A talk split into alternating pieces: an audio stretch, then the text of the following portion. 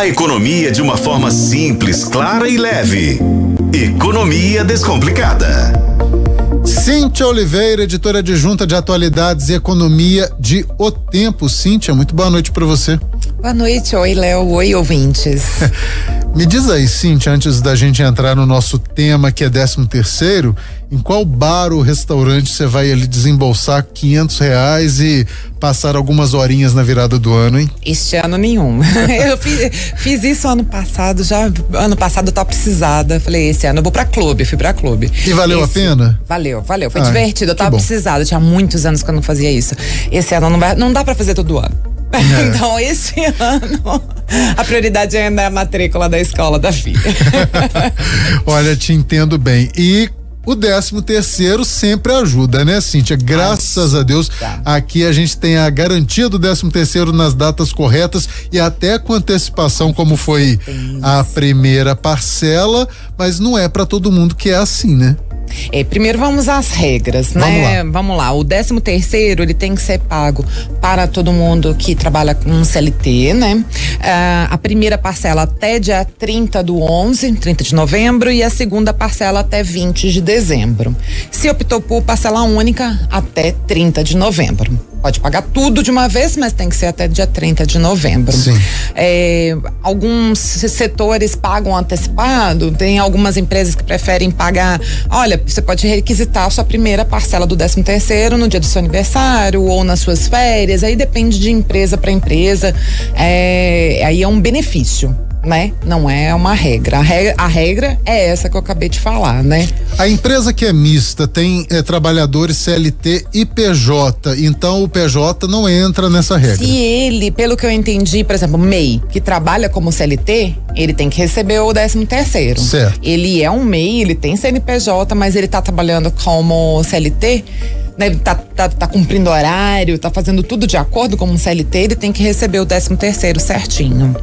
E aí os PJs, eu acredito que daí é outra história, né? Deve depender de contrato a contrato, Exatamente, né? Se tiver especificado ali, né? Assim como há uma negociação um sobre as férias, né? É. Normalmente, eu acredito que seja nesse sentido. A lei, ela é específica para as pessoas que trabalham com CLT e servidores públicos, né? E, e aposentados e pensionistas que recebem o 13 terceiro.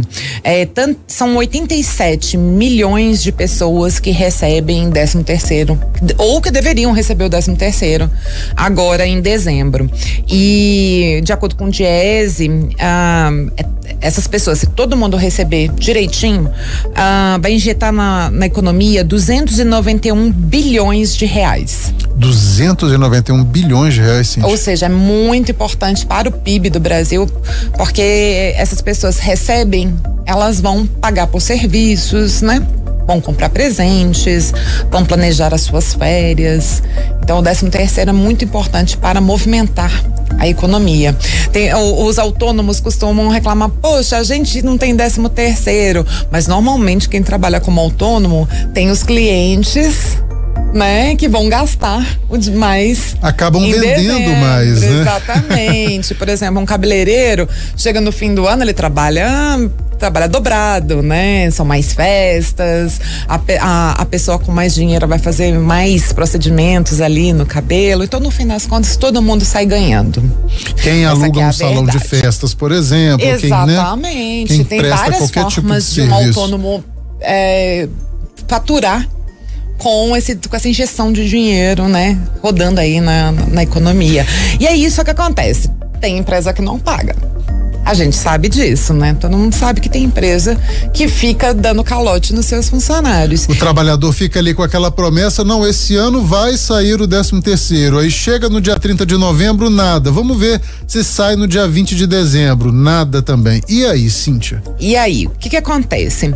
A empresa, se ela não pagar o 13 terceiro no prazo correto, ela pode ser multada em 170 reais e 25 centavos para cada funcionário peraí, 170 reais? Exatamente. Um valor que até, até um de nós poderia pagar essa pra multa. Para alguns empresários, uma... essa multa não vai pesar tanto, é né? É quase que um cafezinho da tarde, 170 reais. Claro que a gente está pensando em empresários de diferentes ramos, estamos pensando em grandes empresários que dão calote em funcionários.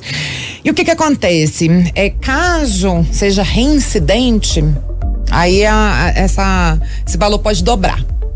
Se, por exemplo, se a empresa fez isso no ano passado e ela fez isso de novo, aí essa multa pode ser dobrada. Sim. Mas a, a gente sabe que há empresas que há anos não pagam o 13 terceiro e ela vai seguindo assim, tomando multa atrás de multa. E tentando enrolar aquilo ali na dívida ativa e, e, aí, e achar uma solução com a Receita as, Federal, infelizmente, né? Infelizmente, há muitas brechas que vão permitindo que a empresa continue funcionando dessa maneira, que é uma tristeza, né? Eu acho terrível. Eu acho que o trabalhador tem que estar em primeiro lugar.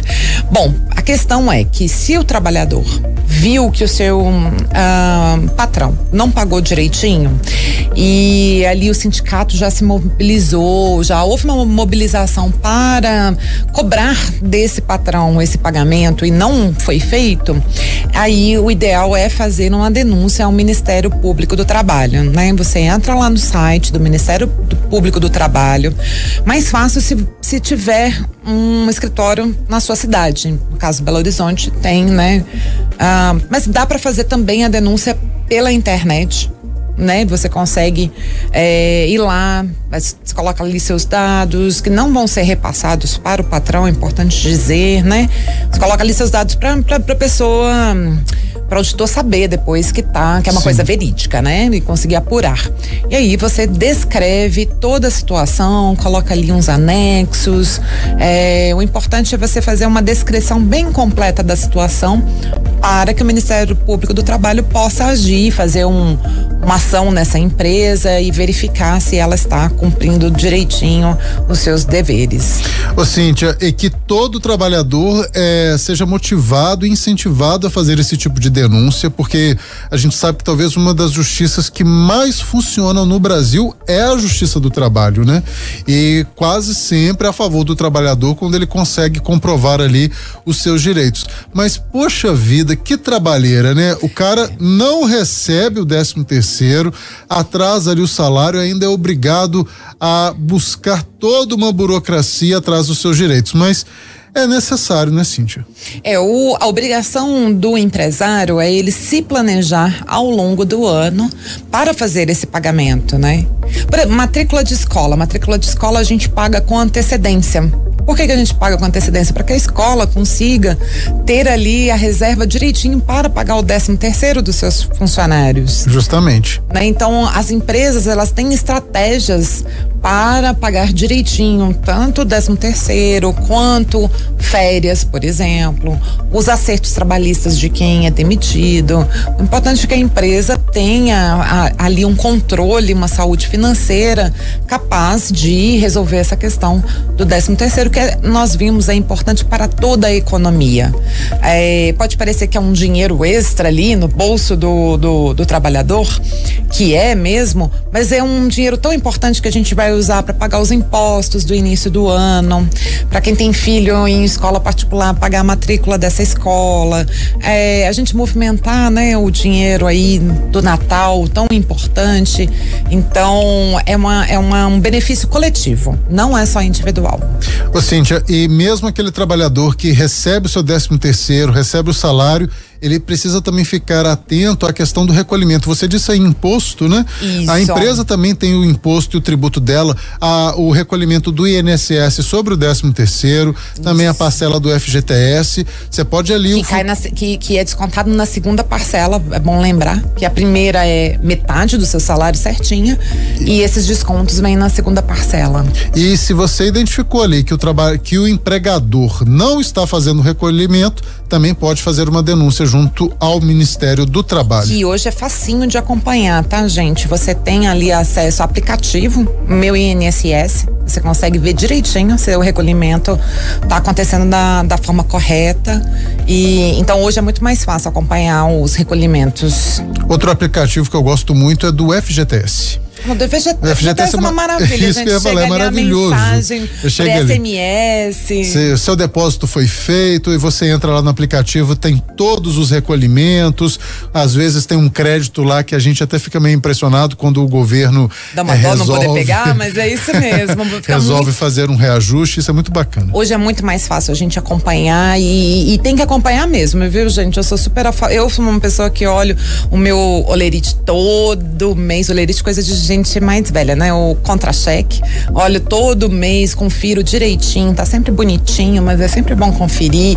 A gente olhar é, INSS, FGTS, sempre conferir se tá tudo belezinha, que aí não tem erro. Você nunca vai ter problema. Sem dúvida. Cíntia Oliveira e trazendo aqui falando sobre os benefícios e os cuidados em relação ao 13 terceiro salário. E só para a gente encerrar, Cíntia, é, não é à toa que o Natal é uma das datas mais importantes do comércio. Só para a gente reforçar, injeta na economia duzentos e quantos bilhões? 291 bilhões de reais. De reais, de acordo com o DIES. Se todo mundo recebeu o 13 terceiro direitinho. Muito Exatamente. obrigado, viu, Cíntia? Obrigada. Um abraço para você e para os ouvintes.